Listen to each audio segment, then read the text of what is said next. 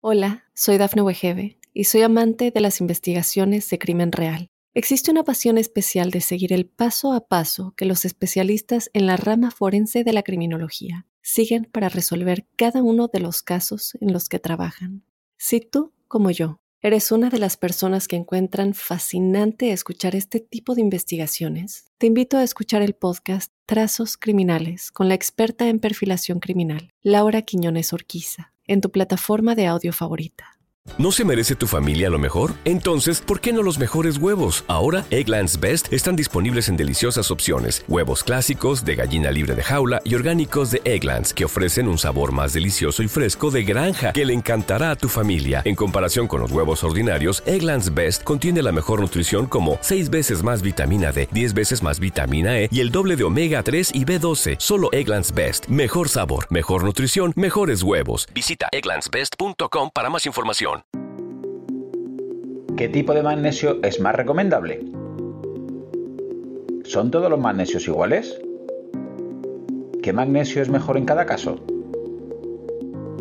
Como ya vimos, las deficiencias de magnesio son muy comunes en la actualidad, siendo en algunos contextos recomendable su suplementación externa. Y como ya viste, en una analítica no puedes ver por desgracia si te falta magnesio o no, y debes guiarte por los síntomas que ya describimos. Y es que antes de suplementarte también deberías saber que la absorción del magnesio puede verse reducida en parte por los fitatos, que se encuentran en cereales, semillas y frutos secos, por ejemplo, rebajando su absorción. Así que en la medida de lo posible no suplementar con magnesio justo cuando comas esos alimentos. Y otro concepto importante es que la absorción del magnesio no depende solamente de la cantidad que ingieras, sino también del nivel de magnesio que tengas en tus tejidos. Por lo que cuanto más bajos estén tus niveles de magnesio, más absorberás y asimilarás. Si llegas a cubrir tus depósitos de magnesio, el excedente lo eliminas por la orina y por las heces, y te podrás dar cuenta porque entras con más facilidad y frecuencia al baño. Así que en ese momento deberías dejar de suplementarte o al menos rebajar la dosis. Pasemos ahora sí a los 11 tipos de formulación de suplementos de magnesio. 1. Cloruro de magnesio. El cloruro de magnesio está presente de manera natural en el agua de la Tierra y tiene muy alta tasa de absorción, a pesar de que solo tiene un 12% de magnesio elemental. Y por lo que dice la ciencia es el tipo de formulación que más le interesa a tu cuerpo, pero hay que aclarar una cosa. El ion cloruro ayuda a producir el ácido clorhídrico en el estómago y mejorar su absorción. Pero el cloruro de magnesio tiene un pH ácido y hay personas que por su acidez estomacal necesitan una sal más alcalina porque si no, no lo asimilan. Así que de primera te digo que el resto de sales de magnesio que vamos a ver cuando lleguen a tu estómago se van a descomponer en cloruro de magnesio al reaccionar con tu ácido clorhídrico. Y de aquí viene una frase de la famosa Ana María la Justicia, que tomes el magnesio que tomes, al final en tu estómago lo va a transformar en cloruro de magnesio. Por lo que si no tienes acidez de estómago, probablemente este cloruro de magnesio sea el mejor con mucha diferencia y el más barato. Segundo, carbonato de magnesio. Carbonato de magnesio es un polvo blanco que se da en la naturaleza conocido como magnesita en la corteza terrestre. Su aporte de magnesio supera el 40%, siendo muy biodisponible, pero en altas dosis puede provocar efectos laxantes. Y lo interesante aquí es que si tienes acidez estomacal, cuando el carbonato de magnesio llega al ácido clorhídrico de tu estómago, se forma cloruro de magnesio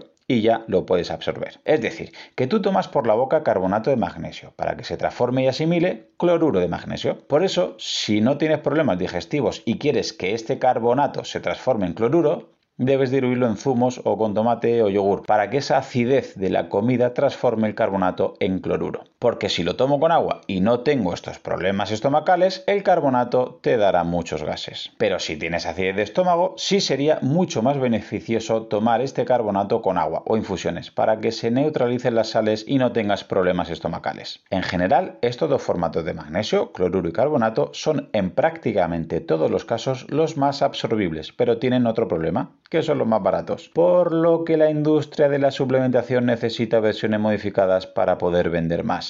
Tercero, citrato de magnesio. Esta forma es magnesio unido a ácido cítrico. Y este tipo de magnesio es un poco engañoso porque vemos que tiene una concentración baja de magnesio, pero realmente tiene muy buena biodisponibilidad, más del 15%. Y recordemos que esta biodisponibilidad es clave para que se asimile. Lo que hace es atraer agua y al llegar al intestino absorbe bastante agua que ayuda a formar las heces y a que su transporte y evacuación se hagan de manera más facilitada. Así que si tiendes a tener diarrea, no es el mejor suplemento que debas tomar. También se vende como suplemento para evitar los cálculos renales, y esto es debido al ácido cítrico que la ciencia reporta como beneficioso en este tipo de patologías. Pero recordemos que este ácido cítrico lo podemos encontrar fácilmente en la comida real.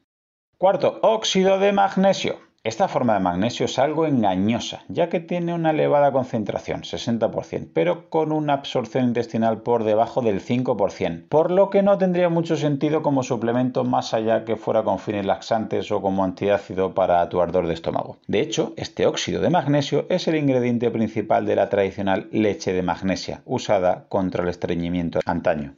Quinto, sulfato de magnesio es el resultado de la combinación de magnesio, sulfuro y oxígeno. También se conoce como sal de Epsom. Se encuentra en el entorno de la Tierra, en océanos y en manantiales, obtenida a partir del mineral llamado epsomita. Contiene aproximadamente el 10% de magnesio elemental y no es muy bien tolerado en muchas ocasiones a nivel oral, por lo que es común utilizarlo en la bañera para darte un baño relajante y usado para aliviar dolores, migrañas o incluso absorción por la piel, pero realmente no hay mucha evidencia que eso realmente llegue a tus tejidos. Otra opción es en crema o en spray como forma transdérmica, usada con fines para aliviar dolores articulares o musculares, tanto en forma de sulfato como combinada con cloruro. Y en algún sitio podrás leer que previene convulsiones, pero ojo, debes saber que se trata solamente en embarazadas con preeclampsia y es intravenosa, así que no te líen. Sexto, malato de magnesio es la unión del magnesio y el ácido málico, que está presente en frutas de sabor ácido como las uvas, manzanas o cerezas, y que tiene muy buena absorción digestiva y una biodisponibilidad excelente. Este ácido málico puede usarse como combustible para producir energía. Por ello, se recomienda para reducir síntomas como el de fatiga crónica. Y por todo esto hacen que el malato de magnesio sea muy caro. Y una vez más, los beneficios del ácido málico los puedes encontrar en la fruta. No creo que merezca la pena pagarlo en un suplemento de magnesio. Séptimo, lactato de magnesio. Esto es cuando el magnesio se une al ácido láctico, formando una sal que es el magnesio lactato. Y al tener menos contenido de magnesio total, pero alto nivel de biodisponibilidad, es bastante recomendable por muchas casas. De hecho, hay personas que no toleran bien ninguna formulación de magnesio si tienen que tomar dosis altas, y esta es la que menos problemas digestivos da, así que quizás en este sentido sea la más adecuada. Pero ojo, porque hay casos que parece estar contraindicado para enfermedades cardíacas o renales, así que como siempre, consulta primero con tu médico. Octavo, taurato de magnesio. El taurato de magnesio es la unión de magnesio y el aminoácido taurina y se le achacan muchas propiedades beneficiosas, sobre todo las que derivan de la taurina, como por ejemplo a nivel cardíaco o control de la glucemia. Por lo que parece que una vez más los beneficios de este taurato de magnesio no tiene sentido más allá que por la propia taurina, así que no creo que esta formulación aporte nada más que un precio más elevado. Noveno, glicinato de magnesio. El glicinato de magnesio o bisglicinato se trata de magnesio más el aminoácido glicina y es una forma bastante biodisponible y absorbible de magnesio. Precisamente por eso es una de las que menos problemas gastrointestinales puede dar y por ello es un aporte de magnesio asegurado, pero es obviamente bastante más caro. Por otro lado, la glicina es un aminoácido condicionalmente esencial y la glicina que hay en el bisglicinato puede ayudar a activarse como neurotransmisor calmante, parecido a lo que hace el GABA. Pero volvemos a lo mismo. La pregunta sería si esa mejoría viene por parte del magnesio o por parte de la glicina. Y quizás si es por la glicina y quieres suplementarte con ella, te saldría mucho más barato que comprando este compuesto. Décimo, magnesio orotato. Se trata de la combinación de magnesio con ácido orótico, el cual antes se creía que era parte del complejo vitamínico B, que era elaborado por el intestino y le llamaban la vitamina B13. Pero la ciencia una vez más demuestra que realmente es elaborado por la flora intestinal, por lo que no se considera una vitamina. Así que lo interesante de aquí, por lo menos a mi parecer, es que tengas una buena microbiota en condiciones y tu cuerpo hará el resto. Y 11. El último es el treonato de magnesio. Se trata de magnesio unido a ácido treónico, que es un metabolito del ácido ascórbico, es decir, de la vitamina C, que además de tener una altísima absorción es el que mejor cruza tu barrera hematoencefálica. Así que sí puede parecer lógico que sea una buena elección para conseguir que el magnesio cruce tu barrera hematoencefálica, llegue al cerebro y mejore o trate problemas relacionados con el insomnio, ansiedad, estrés, etc. Solamente agregar que si te ha gustado, la manera de agradecérmelo es que lo compartas con algún amigo, algún familiar, tu grupeta de entrenamiento o algún compañero. Si ves interesante el contenido y quieres escuchar los próximos episodios, suscríbete en tu reproductor de podcast habitual. También recordarte que me puedes encontrar en Instagram, Facebook y sobre todo YouTube, Twitter o en mi blog Profe Claudio Nieto, donde intento compartir información que creo interesante aclarar y divulgar. Y un último favor, deja una reseña en la plataforma que utilices me ayudarás a darme a conocer y que pueda llegar el mensaje a mucha más gente. Así que con esto me despido, muchísimas gracias por escucharme y te espero en unos días por aquí con un nuevo episodio. Hasta pronto.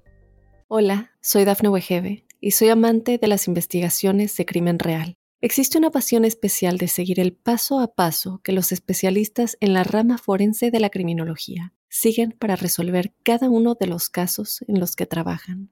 Si tú, como yo, ¿Eres una de las personas que encuentran fascinante escuchar este tipo de investigaciones? Te invito a escuchar el podcast Trazos Criminales con la experta en perfilación criminal, Laura Quiñones Orquiza, en tu plataforma de audio favorita.